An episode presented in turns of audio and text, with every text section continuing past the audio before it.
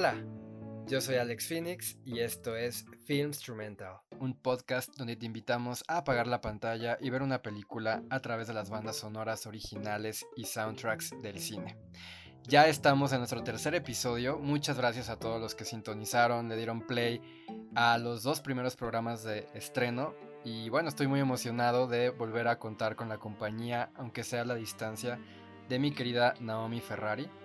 Hola Alex, acompañados en esta cabina virtual eh, que llamamos también habitación. Muy contenta de estar otra vez con ustedes, Isma, Alex, hablando de un tema que en lo particular me emociona muchísimo. Y bueno, ya lo dijiste, por supuesto también está con nosotros Ismael Capistrán, también desde la comodidad de su cuarto. Espero que esté cómodo. Muy cómodo, la verdad. Eh, hola Alex, Naomi y por supuesto Caro. Espero que estén súper bien y pues yo estoy aquí encantado de estar con ustedes una, una vez más en nuestra cabina metafórica de, de Film Instrumental. Y bueno, pues recuerden que también en la producción de este programa está Caro Maciel, a quien le debemos que este podcast cobre forma y sentido y llegue a todos ustedes a través de esta plataforma. Y también gracias especiales a Silet Castillo, que nos ha compuesto el tema principal que toda esta primera temporada pues va a estar abriendo nuestros episodios y que era muy necesario para tratarse como este podcast lo es, pues un tema original para un programa sobre música en el cine. Ya estamos en el tercer episodio, como lo dije, de esta primera temporada y hoy tenemos una misión muy particular que resolver en este capítulo, el segundo capítulo temático. Recuerden que pueden revisitar nuestro primer episodio por si quieren enterarse de quiénes somos y por qué estamos haciendo esto. Pero lo que hoy nos reúne es una incógnita que tenemos que resolver. Y esa incógnita es quién es el culpable. ¿De qué? De lo que quieran. Pero justamente hoy vamos a hablar... De hacer este programa. Exacto. Tres, cuatro, cinco culpables. Pero bueno, este programa va justamente del subgénero del misterio que se llama Who Done It, un término que literalmente quiere decir quién lo hizo, quién es el culpable y que sin duda es uno que nos ofrece un tremendo deleite para el espectador que suele involucrarnos en una intrincada y apasionante búsqueda por la verdad, como creo que pocos géneros de la ficción lo hacen. Y bueno, pues yo creo que a los tres o a los cuatro nos cautivó este subgénero y por eso queríamos dedicarle también su espacio, porque creo que además la música dentro del Who Done It pues es vital para involucrarnos en su atmósfera y, y en el misterio ¿no? de esta investigación. Sí, y es un género o subgénero en este caso que nace y se cimenta desde la literatura. Podemos acordarnos de, autores como Agatha Christie o como Arthur Conan Doyle con el famosísimo Sherlock Holmes, que les dan forma y que les dan esta, esta vida a, a las historias que también ahora vemos en pantalla ya como películas. Por supuesto que sí, creo que es un género muy literario, no solamente en sus orígenes, sino en la forma en la que se va desarrollando. Y creo que tiene la particularidad de que es una historia que se va desarrollando en relación no a un evento en el futuro, sino a algo que pasó anteriormente. Y la trama de la película, o si fuera un libro de la historia, se va desarrollando con base a ese evento del pasado. Y la audiencia, la persona viendo la película, se relaciona con lo que está pasando a través de los de las digamos piezas del rompecabezas que el detective o que los protagonistas están descubriendo y que nos presentan como una serie de objetos a través de los cuales la misma persona viendo tiene que recrear los acontecimientos para encontrar al culpable junto con el, junto con el protagonista. Entonces se vuelve un ejercicio activo, no nada más estás viendo la película como alguien ajeno a ella, sino que tú también estás intentando resolverla con las personas que están en la misma película. Claro que también ya iremos viendo a lo largo de este programa que existen, digamos, whodunits más tradicionales, ¿no? Que, que sí cumplen con una fórmula, porque finalmente sí es un subgénero que debe de cumplir ciertas fórmulas para poder ser considerado un whodunit. Pero también iremos viendo cómo otras películas que no necesariamente se suscriben ni siquiera a veces al género de misterio, pues echan manos de elementos muy similares y que también nos meten en esta narrativa que nos va a continuar tratando de, sembrar pistas para descubrir al final una gran revelación y creo que esa es una de las cosas que más vamos a disfrutar. Pero vale la pena decir que le debemos este programa en gran medida a la genialidad de la cinta del 2019 de Ryan Johnson que se encargó precisamente de revitalizar este género detectivesco a través de una excelente y exquisita reinterpretación moderna del Who Done It. Y estoy hablando, por supuesto, de Knives Out.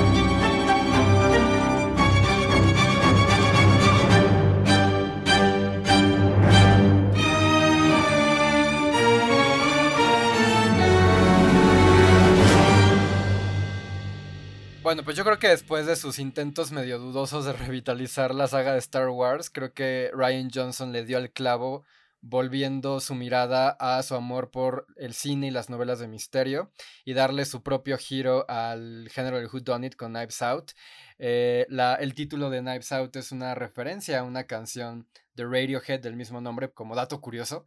Y creo que em, esta película a mí me encantó porque creo que eh, en, sí siguiendo una fórmula similar a trabajos de Agatha Christie, como ya lo mencionaba eh, Naomi, todo este abanico de clichés, incluso de elementos que han definido el género del suspenso y del misterio, aún así creo que Ryan Johnson logra dar una personalidad muy fresca y muy relevante, hasta con cierto comentario social en Knives Out, y creo que, bueno, se vuelve uno de los mejores ejemplos de cómo siempre se puede regresar a ciertos géneros cinematográficos y respetar por un lado la fórmula, por un lado el canon, pero también innovando dentro de la estructura narrativa.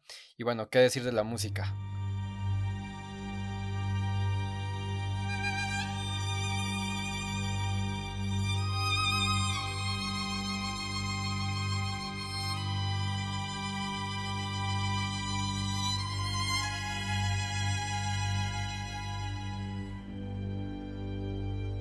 Pero antes de eso, creo que vale la pena recordar que una de las figuras centrales de Knives Out pues acaba de fallecer recientemente. Por supuesto. Eh, precisamente la película de Knives, de Knives Out, el actor Christopher Plummer, que acaba de fallecer, interpreta a pues al personaje que es la víctima aparente de esta película, que ya cuando la vemos nos damos cuenta de que no es algo tan sencillo. Pero bueno, me parece importante recordar a este actor que tuvo una carrera de más de siete décadas en películas que hoy en día ya son consideradas grandes clásicos, como por ejemplo lo es The Sound of Music. Y que en la película de Knives Out en particular, aunque, aunque es un personaje que digamos muere desde el principio en la película, tiene una presencia muy muy fuerte y de muchas maneras es el personaje que une a todos los otros personajes en una sola historia. Hizo una labor impresionante el actor y pues bueno, creo que a todos nos, entristece mucho escuchar de noticias de este tipo cuando, cuando alguien que, digamos, fue tan conocido y tan querido por todo el trabajo que hizo, pues este, nos deja.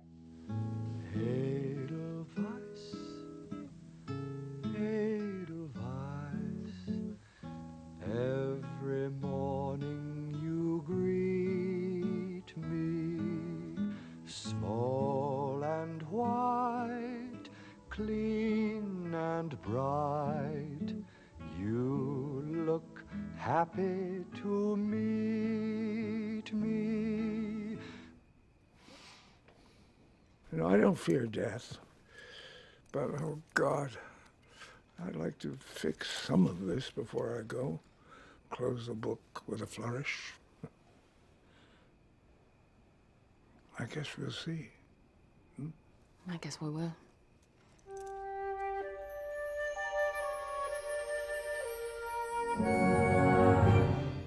Moviéndonos un poco más hacia el tema de la música de esta película, como bien decías Alex, eh, la música en las películas eh, en este tipo de subgénero que es el whodunit es trascendental para mantener esta atmósfera de misterio y lúgubre, de no saber qué es lo que está sucediendo. Y creo que aquí eh, pues nombraremos ya propiamente a Nathan Johnson, ¿no? Este compositor que en realidad él ha oscilado entre proyectos de bajo presupuesto, de corte de cine negro, hasta producciones de alto presupuesto de ciencia ficción. Lo hemos visto con esta versatilidad.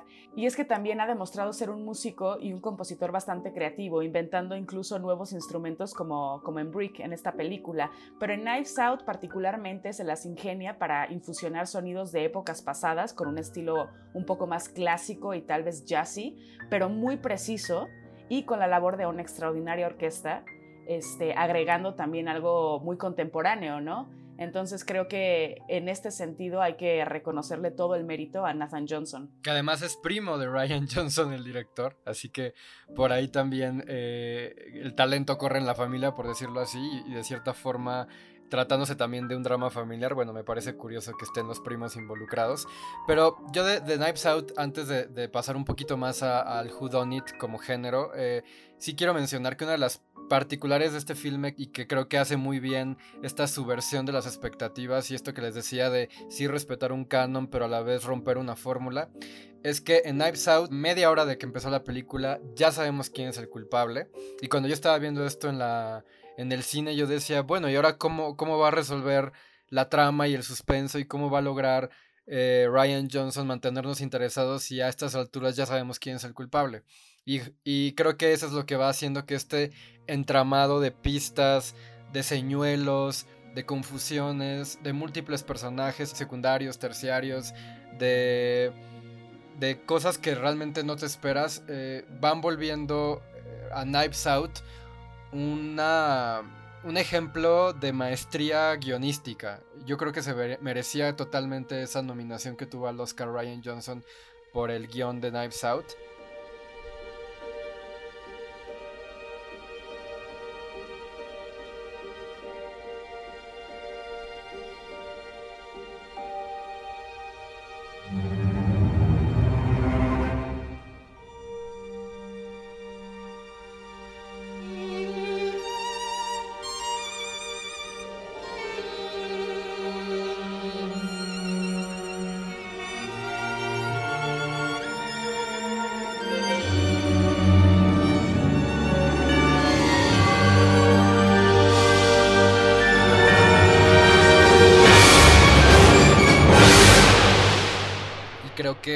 Cuando además de eso le agregas la capa musical llena de cuerdas, por un lado muy dramáticos, ¿no? Hay eh, un par de tracks que son como el tema principal de la película, que son muy dramáticos, yo siento que de pronto muy Bernard Herrmann, como bien decías Naomi, muy, muy clásico en el sentido del misterio, pero a la vez son muy contemporáneos porque son muy dinámicos, son pasajes musicales muy pintorescos y de pronto también tenemos temas como el tema de la familia, ¿no? Eh, que son mucho más, como tú decías, más incluso como jazzy, como eh, sofisticados, elegantes. Entonces se vuelve un score muy divertido de transitar. Y de pronto hay otros tramos del score de Knives Out que son incluso más como casi guiñando al cine de terror, con algunos espacios muy inquietantes, con algunas atmósferas más electrónicas. Yo creo que definitivamente le debemos mucho del alma de Knives Out a Nathan Johnson. Y bueno, yo creo que no es para menos el, el que esta película hoy sea, yo estoy convencido de que se va a convertir casi en un clásico moderno.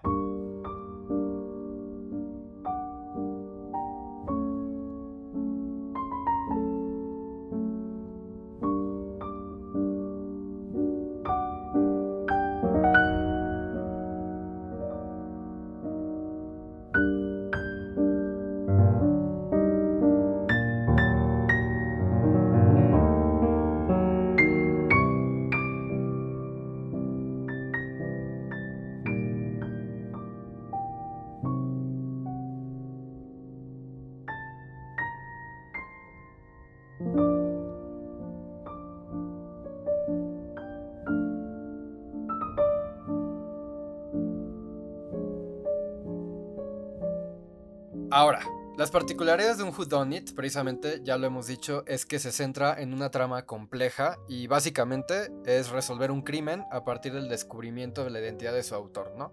Como ya decíamos, quién lo hizo.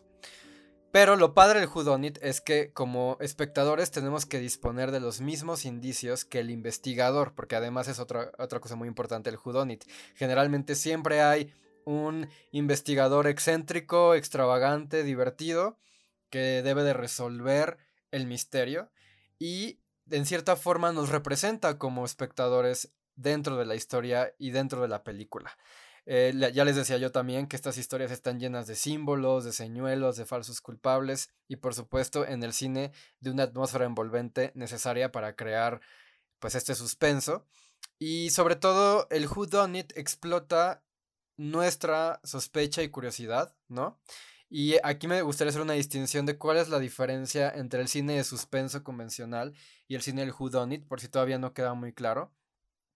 Digamos que eh, el Who Done It requiere de una búsqueda por la verdad, mientras que el suspenso ya explota lo que sabemos de una situación para causarnos tensión. Y aquí es donde quizás Hitchcock, por ejemplo, que es el director que más nos referiríamos de inmediato culturalmente como genio del suspenso, generalmente Hitchcock explota muchísimo eh, una revelación o algo que ya sabemos para a partir de ahí causarnos tensión y no a la inversa. Por ejemplo, pensemos en Psycho. En Psycho sí empieza como un whodunit porque queremos saber en cierta forma qué hay el misterio detrás, aunque en teoría ya sabemos que es la madre de Norman Bates eh, eh, quien está realizando estos asesinatos. Pero al final nos revela, cuando nos revelan el cadáver de la, en el sótano de la madre, primero nos da este golpe, esta gran revelación, este plot twist, antes de darnos una explicación de por qué sucedió la película como sucedió, ¿no? Porque Norman Bates se disfrazaba, etc. Y esta es una distinción muy importante del Whodunit, porque aquí, eh, digamos que todo en el Whodunit se resume a que en algún punto de la historia tiene que haber una explicación muy larga antes de, de revelarnos quién es el culpable. Y creo que esta es la, digamos, la estructura tradicional de este subgénero y aquí podemos empezar a discutir de toda clase de películas que siguen esta estructura, ¿no?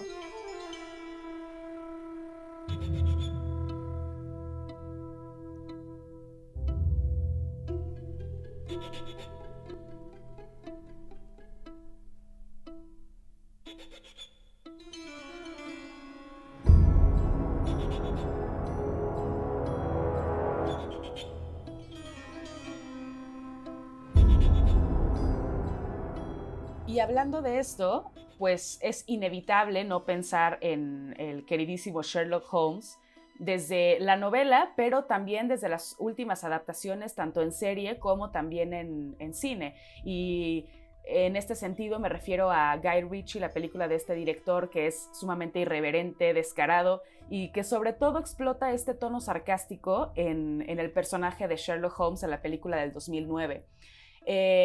Y también con esto de la mano va, por supuesto, la música de Hans Zimmer. Hans Zimmer es ya considerado una vaca sagrada de la composición. Es capaz de musicalizar cualquier género que se atraviese en su camino y es la versatilidad lo que lo caracteriza en primer lugar. Y entre todas sus autorías está también la que hizo para esta película de Sherlock Holmes. Eh, lo que terminó creando fue un score con música Celtic Punk, en, la ah, que también colaboró, sí, loquísimo, en la que también colaboró. Sí, es un nuevo género, exactamente. Y colaboró con un grupo anglo-irlandés que se llama The Pokes, eh, mezclando también una orquesta rumana. Entonces le da, ya desde la narrativa, pues ves que es esta onda un poco gitana y el toque musical también, por supuesto, lo tiene, ¿no? De este misterio con instrumentos de cuerda muy particulares como el banio el címbalo, pero también sumados a violines chillones y pianos destartalados. Y para ello les traigo una anécdota que a mí me pareció increíble. Eh, Hans Zimmer, cuando hizo este score, contaba pues con su piano funcional, entero, perfecto, em, pero pidió que le consiguieran uno que estuviera roto o dañado, porque con el suyo no estaba consiguiendo los sonidos que deseaba. Entonces fueron a eh, conseguirle específicamente este piano de pop destartalado para hacer los sonidos de, de Sherlock Holmes.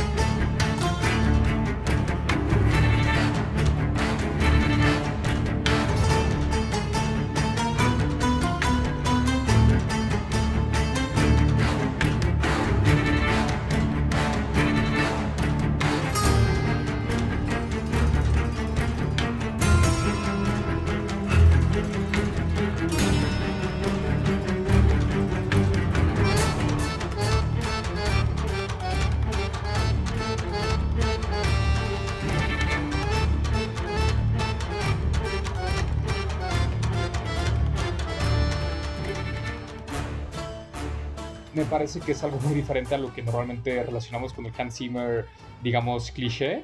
Y creo que le queda perfectamente bien a esta película con este ambiente como, como sucio, como poco refinado. Sí. Complementa perfectamente las imágenes, el contexto y me parece nada más una maravilla. Sí, es el Hans Zimmer antes de Nolan, ¿no?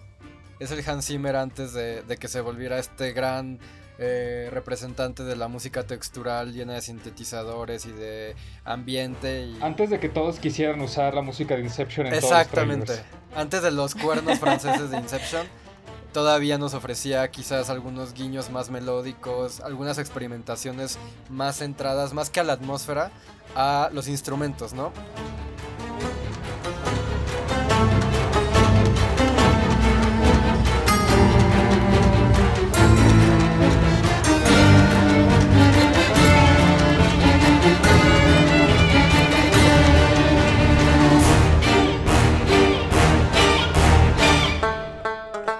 Me parece un buen momento para hablar sobre cómo parecen haber dos vertientes en los Whodunits, que por un lado tenemos los tradicionales que tienen que se desarrollan en estas mansiones antiguas, estilo como Knives Out, y luego tenemos por otro lado las películas de Whodunits que se salen de lo tradicional. Pero bueno, antes de hablar de estas, que por supuesto lo haremos, me gustaría mencionar un par de, de películas Whodunits tradicionales que son la película, primero que nada, de Clue, basada en el juego de mesa que todos conocemos, quién es el culpable. La película no diría que es la mejor película en el género, pero tiene unas cosas muy interesantes y en particular creo que algo que sobresale es el score.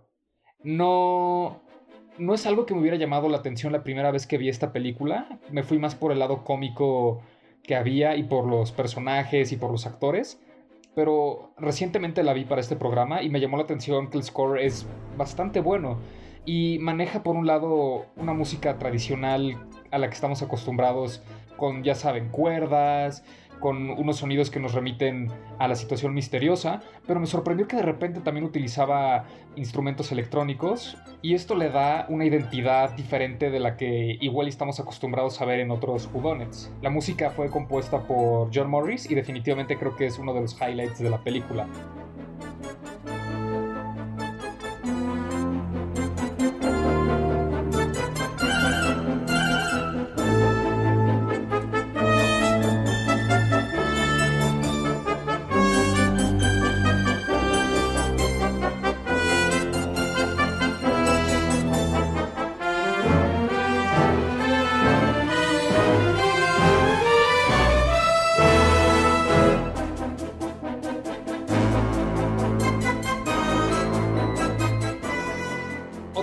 Tradicional del que me gustaría hablar, que se parecen algunas cosas a, a Clue.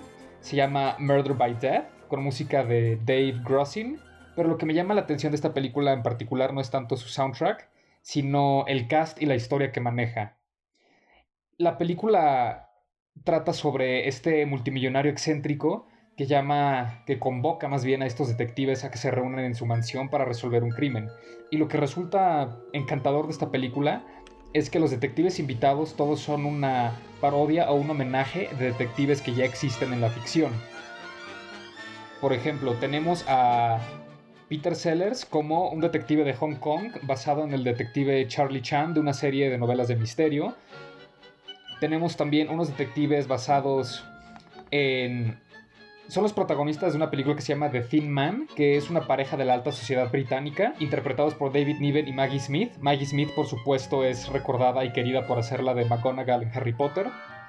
También tenemos un detective que es un homenaje a Hercule Poirot, espero haber pronunciado bien eso, de las novelas de las novelas de Agatha Christie y tenemos a otro gran personaje de Agatha Christie que es la detective Jane Marple interpretada en esta película por Elsa Lancaster. Elsa Lancaster es conocida por ser la novia de Frankenstein hace tantos años con Boris Karloff. Tenemos también a un detective que se llama Sam Diamond, que es una parodia de los detectives de Humphrey Bogart. Ya saben, estos detectives que son como muy nasales en la forma en la que hablan y que van con sus fedoras por todas partes. Tenemos a Alec Guinness, el primer Obi-Wan Kenobi, haciéndola de El Mayordomo. Ya saben que el mayordomo siempre es sospechoso en estos crímenes. Y por último tenemos a Truman Capote como el millonario excéntrico que invita a los detectives. Definitivamente creo que es una película que vale la pena ser vista. A veces puede ser muy extraña, pero vale la pena para ver a este cast de personajes interactuar entre sí. Y creo que eso es algo que también es característico de los whodunits, por lo menos de los tradicionales, que siempre suelen tener este ensamble de personajes, muchas veces interpretados cada uno por actores que podrían sostener su propia película. Ahorita que decías de Clue, me acordé justo de cuando en Knives Out eh, uno de los investigadores dice, bueno, es que prácticamente ve, este, vive en un tablero, en un, en un tablero de Clue, ¿no? Como refiriéndose a que la mansión de Knives Out parece eso. Y creo que eso nos devuelve un poco a esto de, de cómo Ryan Johnson sí hizo entre homenaje, entre parodia incluso de pronto del Whodunit tradicional, al grado de decir, bueno, ya está tan insertado quién es el culpable y Clue y todas estas mansiones exóticas. Incluso el personaje de Christopher Plummer es un autor de novelas de misterio. y aquí incluso se vuelve un poco meta en el sentido de que es un autor de misterio asesinado en una película de misterio en un género que es muy literario y que se relaciona mucho con la literatura. Entonces, aquí te das cuenta que justamente pasa lo que dice Alex, se mete no solamente con un buen guion, sino con un guion que entiende perfectamente en qué género se está moviendo y que muchas veces reta ese género, muchas veces le hace homenaje al mismo género y se vuelve una experiencia, yo creo, doblemente, pues el doblemente rica de lo que podría ser, digamos, un whodunit que no está consciente de estos elementos. Hablamos ya de distintos eh, que son, por supuesto, como estructura tradicionales, pero también creo que a partir de hacer eh, investigación para hablar de este tema en, en, este episodio en particular, a mí me saltó mucho que hay muchísimas películas que forman parte o que tienen también esta estructura con las características de las que ya hablamos, que también se podrían definir whodunits, pero no son tal vez eh, tradicionales en, su, en sus espacios, ¿no? En, su estilo de personajes, pero definitivamente los hay y hay muchísimos. No sé qué, les pasó a ustedes o como cuáles podrían decir ustedes que son también whodunits no tradicionales. Pues yo creo que algo que, que Ismael señaló muy bien y que me llamó la atención y que me parece un gran ejemplo para ilustrar el whodunit más como fórmula que como género es Scream.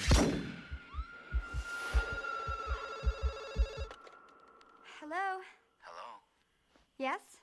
Who is this? Mm, who are you trying to reach? What number is this? What number are you trying to reach? I don't know. Well, I think you have the wrong number. Well, I'm getting ready to watch a video. Really? What? Oh, just some scary movie. You like scary movies? Uh-huh. You never told me your name. Why do you want to know my name? I want to know who I'm looking at. What did you say? I want to know who I'm talking to. That's not what you said. What do you think I said? Esta película de Wes Craven que revitalizó el género también, hablando de revitalizar géneros, revitalizó el género del slasher eh, de los 80, 70 y creo que aquí en el, en el 96 cuando llega Wes Craven con Scream, bueno, también era un humor muy meta, también, más que humor, también era una historia muy meta, ¿no? Una película inspirada en películas de slasher films, donde el, eh, el asesino eh, se inspira a su vez en este tipo de cine para cometer sus asesinatos. Como, como me parece un gran ejemplo, creo que aquí a diferencia del slasher film convencional, no sé, llamemos eh, Pesadilla en la calle del infierno, viernes 13, Halloween. En estas películas ya sabemos quién es Freddy Krueger, ya sabemos quién es Jason, ya sabemos quién es Michael Myers, en el sentido de que son seres mitológicos dentro de sus propias historias. En Scream, parte de la esencia de la historia es descubrir quiénes están detrás de la máscara, no nada más derrotarlos, sino descubrir quiénes son. El medio de salvarnos o salvarse de ellos es saber quién es el culpable y quién ha venido realizando todas estas historias. Y también al final de Scream hay toda una secuencia de explicar, de repasar la historia, de descubrir por qué los culpables son los culpables, qué los motivó a ellos. Obviamente eh, algo que es muy particular del Whodunit es que mientras avanza va hacia atrás. Es decir, la película va cobrando sentido y va cobrando evolución mientras más desentraña el pasado que la detona. Entonces creo que Scream, eh, una de las cosas, además de que tiene un humor negro muy interesante, de que sin duda eh, Wes Craven logró mezclar la burla y la parodia del slasher film con una historia de verdad muy estremecedora y de pronto demasiado explícita en sus crímenes, es que nos metió en un misterio. Y aquí era resolver este misterio lo que nos, nos seducía. Y bueno, qué decir del tema principal de Scream y de toda la música que hizo Marco Beltrami para esta saga que creo que hoy, aunque sí se escucha medio dated, medio anticuada ya para mi gusto, hoy sí se escucha como un score muy noventero. Y no, y en su momento era un score muy disruptivo para el tipo de cine de terror que se llevaba haciendo. Es un score que incluso echaba mano de coros espectrales, eh, de ciertos eh, riffs de guitarra, de ciertos... Eh, pues aura un poco más digital, más electrónica, muy en consonancia con la era. Eh, y creo que eso lo posiciona hoy, independientemente de que no es de mis favoritos, sí le reconozco que Marco Beltrami eh, logró crear, así como hoy es Scream, un clásico moderno también de la música de cine de terror.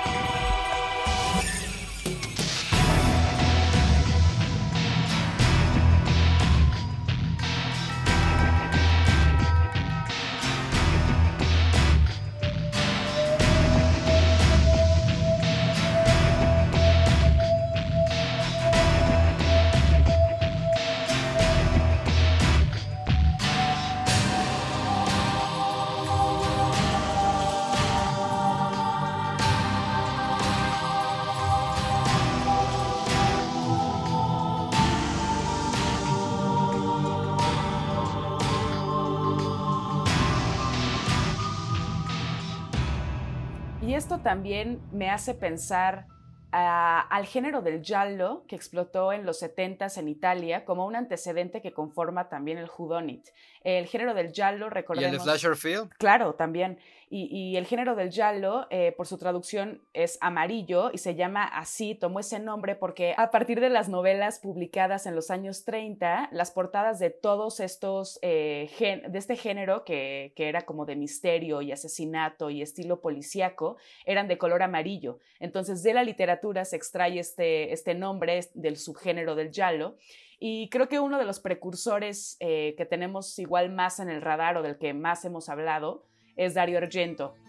Dario Argento, antes de pasar al género del terror como tal con Suspiria, eh, tiene esta película puente que se llama Rosso Profundo, Rojo Oscuro, que lo tradujeron, que pues explota también el género del, thriller y todavía antes con esta trilogía que se llama eh, la trilogía de los animales, tanto El pájaro de las plumas de cristal, El gato de las nueve colas y Cuatro moscas de terciopelo gris, eh, todavía es aún más, eh, mantiene esta estructura del, del ¿no? Y algo que me encanta resaltar de él es que empieza a meter en sus cintas rock, y pues no me dejarán mentir, igual han escuchado de esta banda muy famosa romana que se llaman Goblin.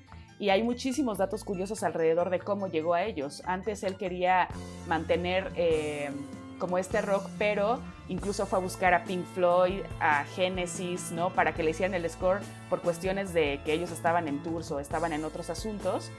Llegó a Goblin y se dice que el tema principal de, de la película de Rojo Oscuro fue escrita en una noche en una cantina, ¿no? Entonces empieza como toda esta parte legendaria que hoy por hoy creo que incluso me atrevería a decir que es mucho más importante el score de esa película que la película per se.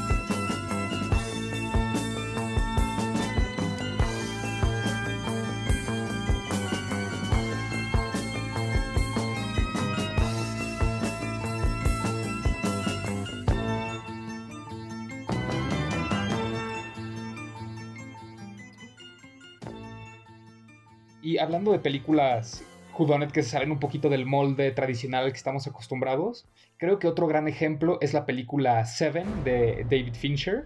Es la segunda vez que tenemos a Fincher presente aquí con nosotros en el programa. Y me parece, esta película por supuesto es brutal, pero toda la trama gira alrededor de quién es el asesino, quién está cometiendo estos espantosos asesinatos que parecen girar alrededor de los siete pecados capitales. Y el score de esta película es compuesto por Howard Shore, que por supuesto es inmortal por haber hecho el soundtrack de El Señor de los Anillos. Pero para la película de Seven hizo algo muy diferente. En su mayoría es un soundtrack muy ambiental pero sí tiene unos momentos en los que la orquesta, digamos, toma el primer plano. Y creo que uno de estos momentos se refleja sobre todo al final, en la casi la última escena. En el score la música se llama, el track propiamente se llama Wrath, ira, en referencia a este pecado capital que es el último asesinato que se va a cometer. Y la música, al igual que la escena, es aterradora. Son una serie de casi se sienten como pulsos o golpes por la orquesta, predominantemente por trompetas y cuernos, que llegan repetidamente uno tras otro, tras otro, tras otro, y con cada golpe de la orquesta aumenta la tensión y aumenta el nervio por parte de la audiencia y por parte de los mismos personajes que no saben qué es lo que va a pasar, que no saben a dónde los lleva este asesino, que no saben qué es lo que hay adentro de esta caja. Y simple y me parece maravilloso la forma en la que, en la, que la música te está llevando tu tensión a un nivel que, se vuelve casi insoportable. Y vuelve esta escena una de las, en mi opinión, más memorables en películas de, del género.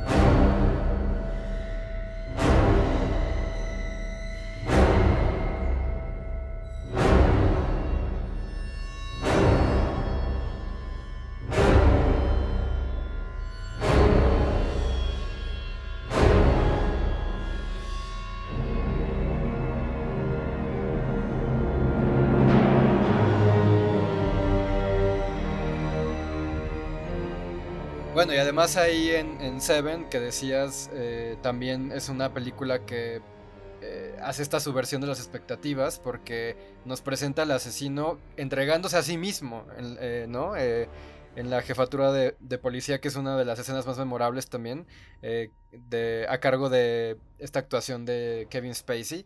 Y ahí otra vez vuelve a romper la trama o el, o el cliché o el canon del Whodunit. Aquí oh sorpresa, solito llega el, asesino a revelar su identidad y eso es algo que completamente rompería con una estructura clásica del Whodunit.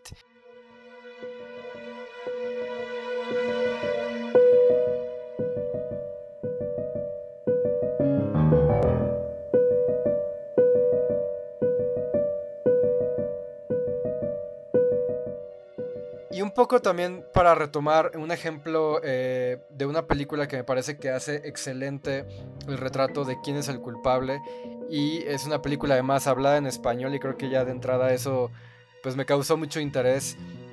También porque se sale de este canon europeo o, o norteamericano es Tesis el debut del director Alejandro Amenábar, que es uno de mis directores favoritos, sobre todo porque creo que es alguien que entiende muy bien el suspenso. Para mí, años después, cuando haría The Others con Nicole Kidman, sería la cumbre de, esta genialidad que tiene por comprender la atmósfera, por comprender la historia y por comprender las actuaciones. Pero en tesis, allá en 1996, curiosamente el mismo año de Scream, eh, Alejandro Amenábar toma eh, a, esta, historia que gira en torno a un estudiante de cine, justamente, que quiere explorar las implicaciones del morbo y la violencia en el cine y en la representación audiovisual. Y sin darse cuenta, al empezar a investigar este tema, se ve inmiscuida en una red criminal de cine snuff, que es este cine brutal y realista en el que se cometen actos de homicidio y de violación y bueno, de toda clase de delitos terribles en pantalla y eso es lo que se consume, ¿no? Pues ella se ve forzada en esta investigación a tratar de desentrañar quién es el culpable, quién está detrás de esta red de películas eh, ilícitas y bueno, se vuelve ahí un, un verdadero whodunit en el sentido más estricto del género porque ella tiene que hacer toda una recopilación de pistas, y eh, de, investigación y de poner su vida incluso en riesgo para descubrir quién está detrás de, de estas cintas. ¿Por qué te interesa la violencia? Pues porque la violencia es algo cotidiano en el cine y la televisión y nos estamos acostumbrando demasiado a ella. ¿Y? Me preocupa. ¿Por qué? Pues porque no me gusta la violencia. ¿La rechazas? Claro. ¿Siempre? Sí. Pero la violencia es también algo innato en todos nosotros. No podemos estar siempre censurando las películas. Hay una escena increíble que es muy memorable y que me parece que ahí Amenábar le dio al clavo, en la que ella se sienta a ver estas, esta, este VHS que se encontró y tiene tanto miedo de ver qué, es lo que va a ver que le baja todo el brillo a la pantalla de modo que nada más queda el sonido y entonces escuchamos junto con ella, junto con la protagonista, eh, los gritos de la persona que está siendo masacrada en, en la cinta.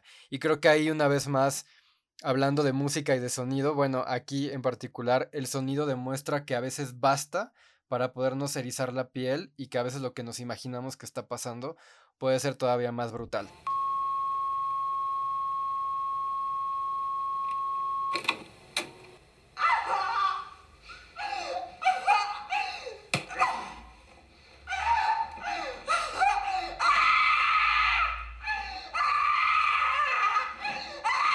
Pero el, tema de tesis es que además de ser un whodunit y además de explorar muy bien el tema de quién es el culpable, es que la música la compone el mismo Alejandro Amenábar, que es una constante en todo su trabajo, haría lo mismo en The Others, por ejemplo, en el que él escribe, dirige y musicaliza sus películas y creo que eso de entrada pues ya nos habla de un cine de autor, porque estamos viendo una película redonda en la completa visión de su director y de su creador. Y además Alejandro Amenábar en tesis, pues se va mucho como Marco Beltrami en cierta forma por este tipo de música muy dramática con un piano muy incesante, pues muy dramático, casi hasta telenovelesco y algunos tramos de sintetizadores que nos dan esta atmósfera en la que está sumida la protagonista y de la cual pareciera que no puede escapar.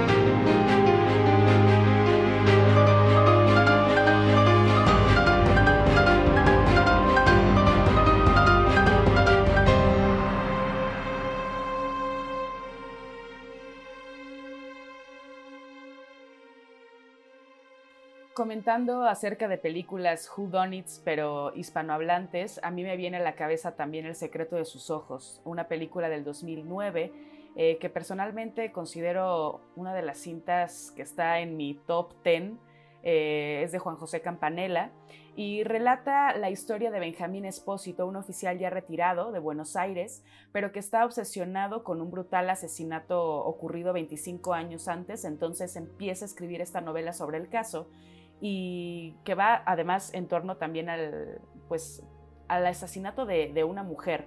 ¿no? Y, también, aunque obviamente hay otros géneros dentro de, de, esta estructura, porque también vemos que hay una historia de amor, y, este, y ahí tiene un tono también de repente medio cómico.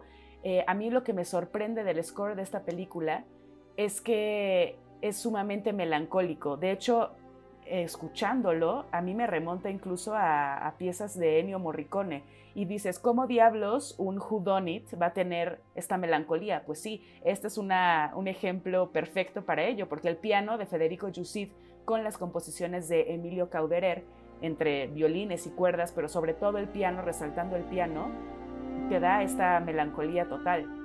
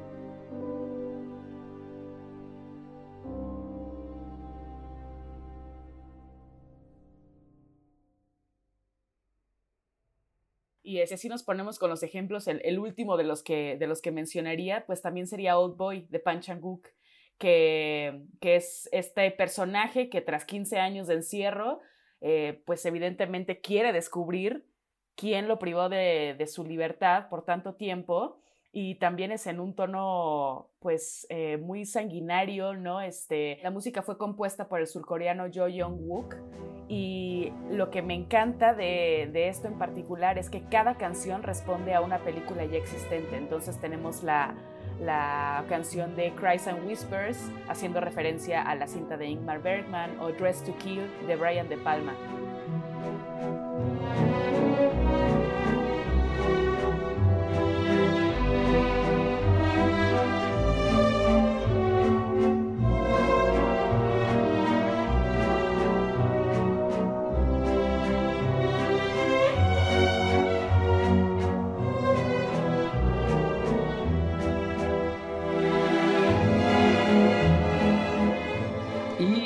Mencionar un Whodunit con el que creo que todos estamos familiarizados, gracias a nuestra infancia, está la saga de Harry Potter, que trabajando en este, en este programa en particular me puse a reflexionar sobre justo estos Whodunits que al parecer en primera impresión no son Whodunits, pero si los analizas con detenimiento lo son, y Harry Potter entra completamente en este subgénero, porque ves las películas y, y te preguntas, ¿Quién quiere, ¿Quién quiere robarse la piedra filosofal? ¿Quién quiere entrar a la cámara secreta? ¿Quién, em, ¿Quién le hizo un embrujo al cáliz de fuego? ¿Quién es el príncipe mestizo? Y todas estas películas durante su desarrollo te van dando las pistas, van creando el misterio y al final concluyen con la con el momento en el que revelan la identidad de estas personas. Y pues bueno, creo que todos estamos familiarizados con la música de, de esta franquicia.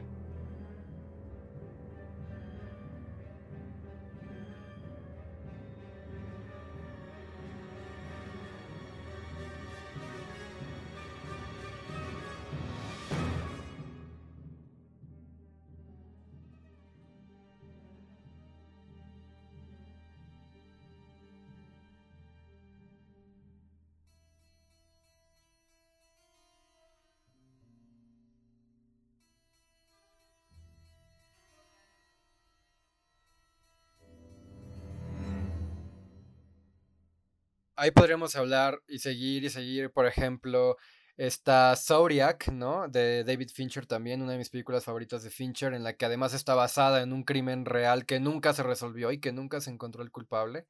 Está Memento de Nolan, Gone Girl, por supuesto, otra vez de Fincher, en la que a la mitad de la historia, en vez de ser va construyéndose como un whodunit y de pronto se vuelve en una película más de venganza, ¿no?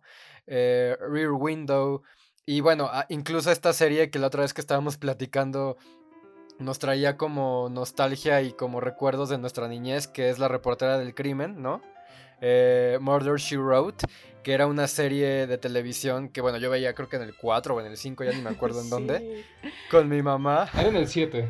Sí, no, yo, yo me acuerdo de verla con mi abuela todas las tardes. Y, que es protagonizada por Angela Lansbury y que es como esta detective amateur, ¿no? No es este, esta gran figura conocedora, sino es justo esta mujer que va tratando ahí de, resolver estos crímenes. Y el tema principal, eh, compuesto por el británico John Addison, es un tema súper feliz, súper jovial, hasta tierno, ¿no? Como la misma Angela Lansbury, yo creo. Y creo que ahí es otra, otra forma de abordar el misterio eh, más clásico. Porque sí es una serie en el muy clásica en el sentido estricto del Whodunit, pero con una, un tema principal que no te esperas, ¿no? También está por ahí, Ismael mencionaba la otra vez también a Scooby-Doo, ¿no? Todos los episodios de Scooby-Doo claro. son... Eh, Scooby-Doo creo que fue lo que me introdujo a mí al, al en el estricto sentido. Porque cada capítulo que veías era una vez más quién es el fantasma y la película te daba las pistas de que si te encontrabas la huella en el piso o si esto tiene pintura brillante, ¿no? Y era un fantasma brillante y tú lo resolvías con ellos. Casi siempre con Vilma, creo que todos los demás eran inútiles, pero, pero digamos, Vilma siempre te ayudaba a resolver el misterio y era siempre lo mismo, un whodunit. Y ahí el tema musical de David Mook pues tenía esta aura entre fantasmagórica y sobrenatural como las historias de Scooby-Doo, pero también un poco prendido, ¿no? Como de este rock setentero. y bueno, así podríamos irnos hasta incluso, por supuesto, eh, todas las adaptaciones que hay de, las novelas de Agatha Christie, entre ellas la más famosa, eh, El asesinato en el Expreso de Oriente.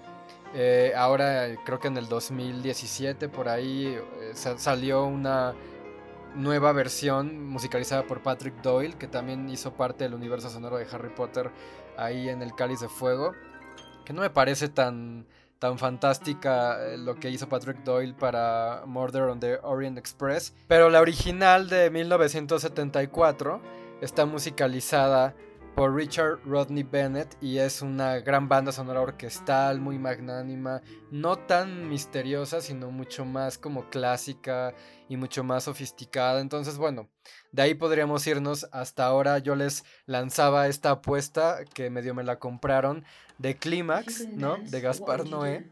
Que técnicamente, bueno, ni guion tiene, ni guion tuvo la película. Entonces ya desde ahí no podríamos decir que es un whodunit estrictamente en ese sentido. Pero que a mí me venía mucho a la mente porque toda la película se sustenta en que alguien, digamos, envenenó o alguien puso LSD en la sangría y llega a haber incluso una propia discusión y señalamientos muy violentos entre los propios personajes de quién lo hizo.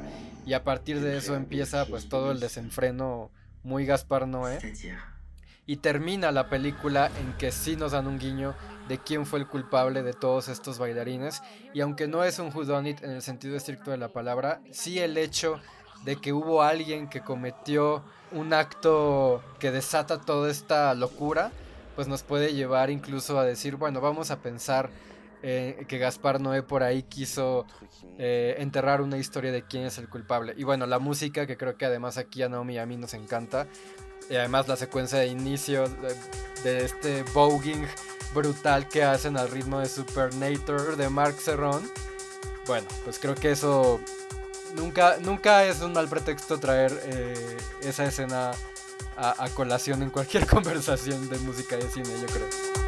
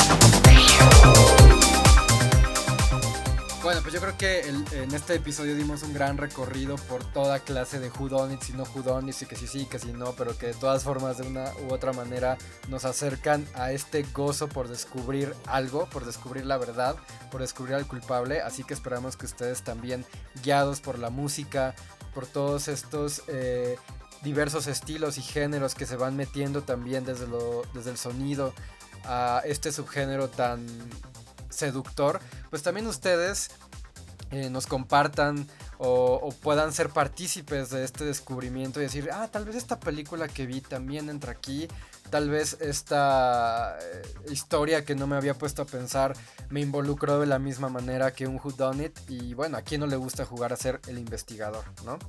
Antes de despedirnos y como ya lo haremos tradición, también queremos recomendarles algunas piezas independientemente del tema de hoy. Así que Naomi, Ismael, ¿qué están escuchando? ¿Qué quieren que escuchemos?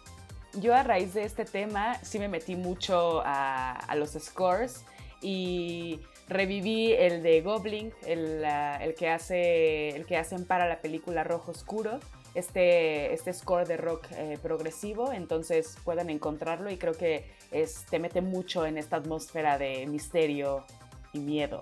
Yo por mi parte esta semana estuve escuchando mucho algo que no tiene mucho que ver con el tema, pero me parece un soundtrack fabuloso que es El Álamo de 1960, dirigida y protagonizada por John Wayne, que sigue la historia del sitio del Álamo durante la Guerra de Independencia de Texas. El score lo compuso Dimitri Tiomkin y tiene una duración de casi tres horas. Y desde la obertura introduce los temas heroicos y emotivos que nos acompañarán y se desarrollarán durante la película. Y aunque la música está llena de momentos de acción y heroísmo, siempre tiene cierta melancolía que nos conecta con el desenlace trágico de la historia y el sacrificio de sus protagonistas.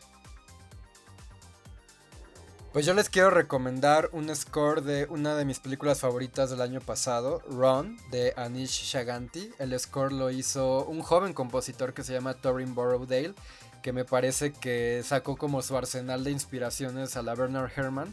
De hecho, la misma película va por ahí, es un thriller de suspenso que sigue la historia de una relación ahí madre-hija medio insana y medio obsesiva. No les cuento más para que la busquen, pero creo que el score, en particular el track que se llama Crawl, que además me gusta que como que todo el score, cada tema tiene el nombre de un verbo.